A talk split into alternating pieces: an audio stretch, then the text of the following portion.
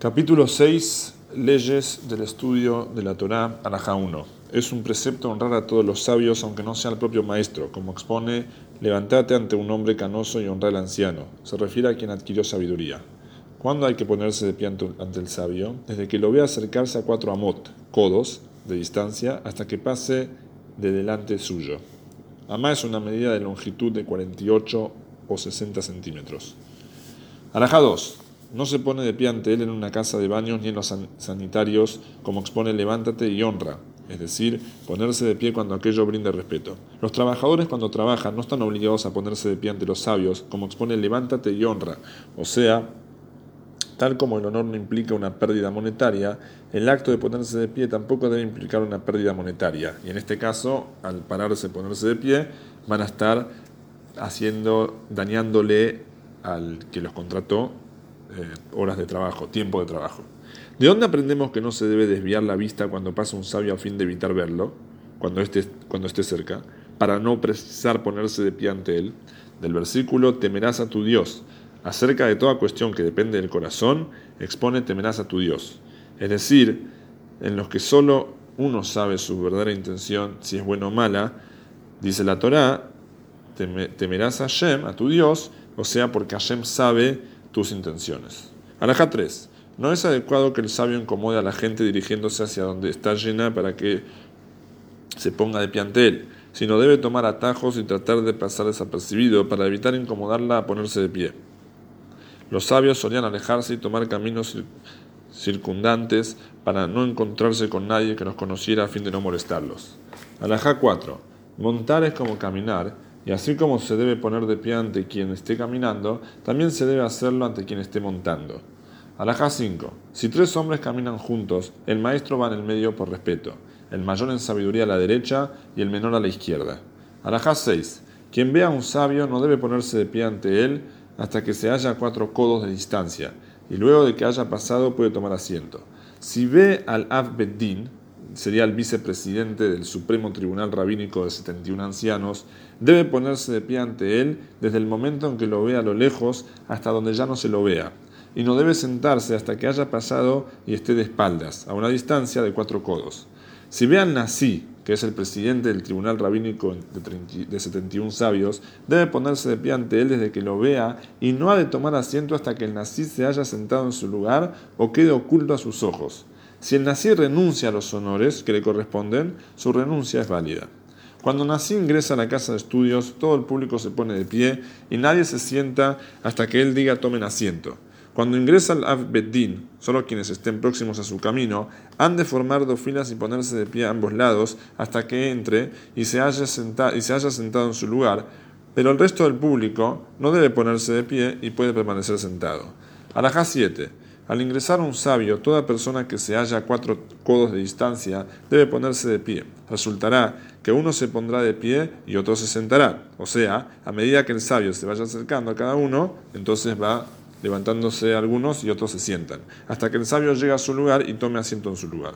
Los hijos y los discípulos del sabio que dada su condición se sientan en el frente, con, en el frente con, con, los sabios, cuando el público requiere de ellos, en función de sus importantes acotaciones sobre el tema de estudio, tienen permitido caminar entre la gente sentada aunque parezca que están saltando sobre las cabezas de ellos para alcanzar a sus lugares. No es digno de estudiosos de la Torah entrar últimos. Si sale para hacer sus necesidades, luego puede regresar a su lugar, acá explica atravesando por el público, pero si sale sin necesidad, debe sentarse en cualquier lugar que encuentre. Los hijos del sabio que están sentados al lado, del padre, si tienen la capacidad para comprender la clase, vuelven el rostro hacia su padre, dando la espalda al público. De lo contrario, vuelven el rostro en dirección al público. Alajá 8.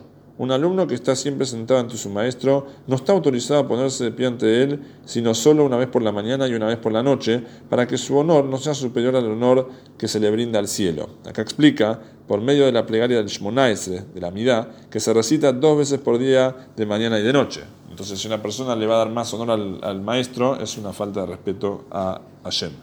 Alajá 9. Se debe poner de pie ante un hombre sumamente anciano, por más que no sea un sabio. Incluso un sabio joven debe ponerse de pie ante un hombre sumamente anciano, pero no está obligado a ponerse de pie por completo, sino debe levantarse levemente para honrarlo. Incluso se debe honrar verbalmente a un anciano gentil y darle una mano de apoyo, como expone levántate ante un hombre canoso, es decir, ante cualquier anciano. Acá explica, sin importar si es o no sabio o si es o no judío. Alajá 10. Los sabios no deben salir a participar con toda la comunidad en obras de construcción, excavaciones, etc., para no ser despreciados ante la gente. Acá explica, pero sí deben encargarse de que alguien haga el trabajo en su lugar. No se les cobra para la construcción de murallas, reparaciones de portones, salario de los guardias, etc., ni tampoco para el obsequio para el rey. Explica acá, pues a los sabios los protege el mérito de su estudio de Torah. Tampoco se los obliga a pagar impuestos, ya sea un impuesto asignado sobre los habitantes de una ciudad, impuesto sobre el público, o uno asignado sobre cada individuo en particular, como expone, también cuando estén entre las naciones y estudien Torah, pronto los, los congregaré y serán liberados de la carga del rey y los ministros. Así también, si un sabio posee mercancías, se lo deja vender primero y no se le permite a nadie vender sus productos hasta que primero lo haga el sabio.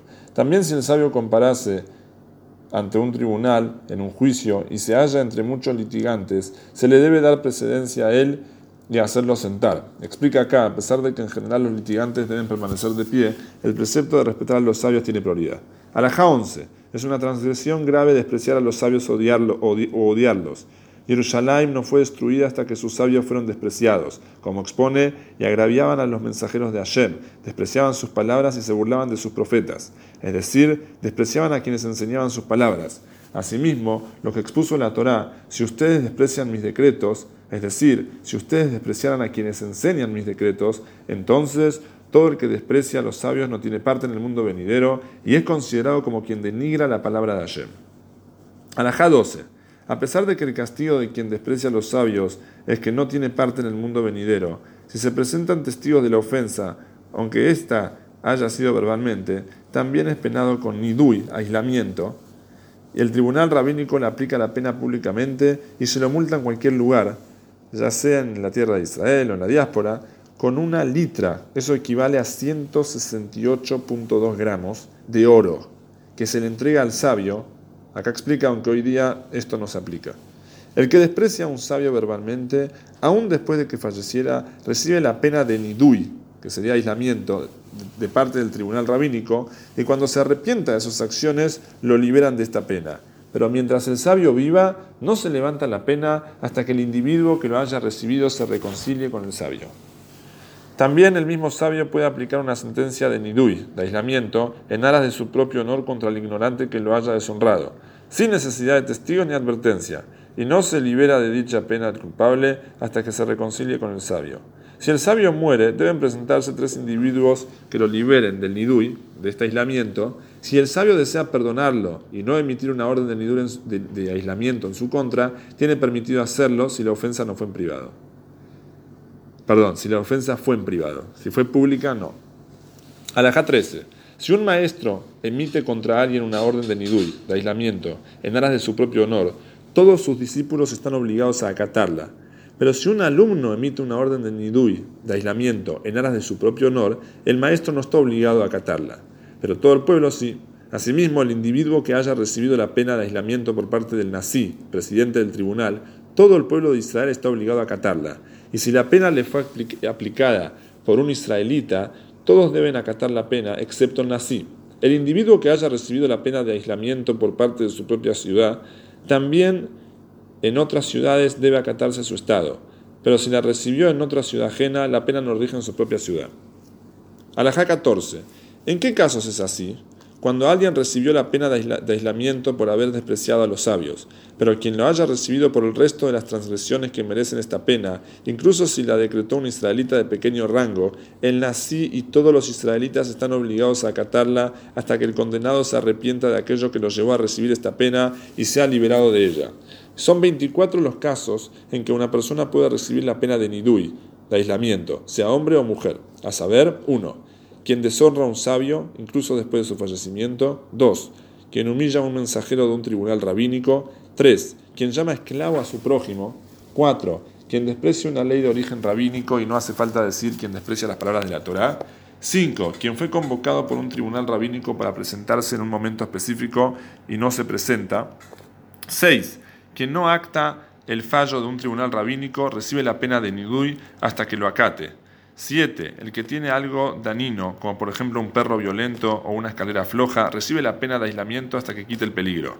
8. Eh, eh, quien le vende un terreno a un gentil recibe pena de nidui, de aislamiento, hasta que asuma todo el daño que causa el gentil contra su prójimo israelita que posee una propiedad lindante.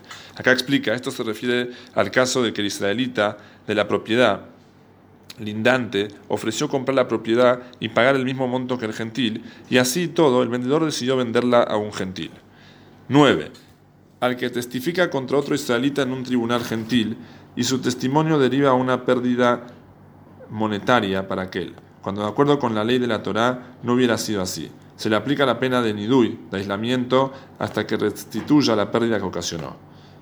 10. Un carnicero sacerdote que no separa los obsequios obligatorios para darlos a otro sacerdote, se le aplica la pena de nidui hasta que lo haga. Acá explica, se refiere a partes específicas del animal que se debe entregar en obsequio a los sacerdotes. Los sacerdotes en general están exentos de entregar estos obsequios. Sin embargo, en este caso, siendo, siendo que comercializa con la carne, sí debe entregarlos a otro sacerdote como cualquier otra persona. 11. Quien profana el segundo día de una festividad en la diáspora, por más que sea una costumbre. Acá explica, en general las festividades en Israel se celebran un día, pero en la diáspora se celebran un día adicional por, por norma de costumbre. 12. Quien realiza un labor en la víspera de Pesach luego del mediodía. 13. Quien pronuncia el nombre de Hashem en vano o juran su nombre por algo irrelevante. 14. Quien induce a otros a profanar el nombre de Hashem. 15. Quien induce a otros a ingerir sacrificio fuera del lugar donde corresponde hacerlo. 16 quien calcula los años, si son de 12 o 13 meses, y fija la duración de los meses estando fuera de Israel. Explica acá, pues tales cálculos deben realizarse únicamente en Israel. Al 17, quien hace tropezar al ciego. Explica, ciego alude también a quien es inexperto en cierta materia. Aconsejar engañosamente, por ejemplo, cae bajo esta prohibición. 18. Quien impide a otros observar un precepto. 19. El carnicero que suministra carne no kosher. 20. El matarife que no examina su cuchillo ante un sabio.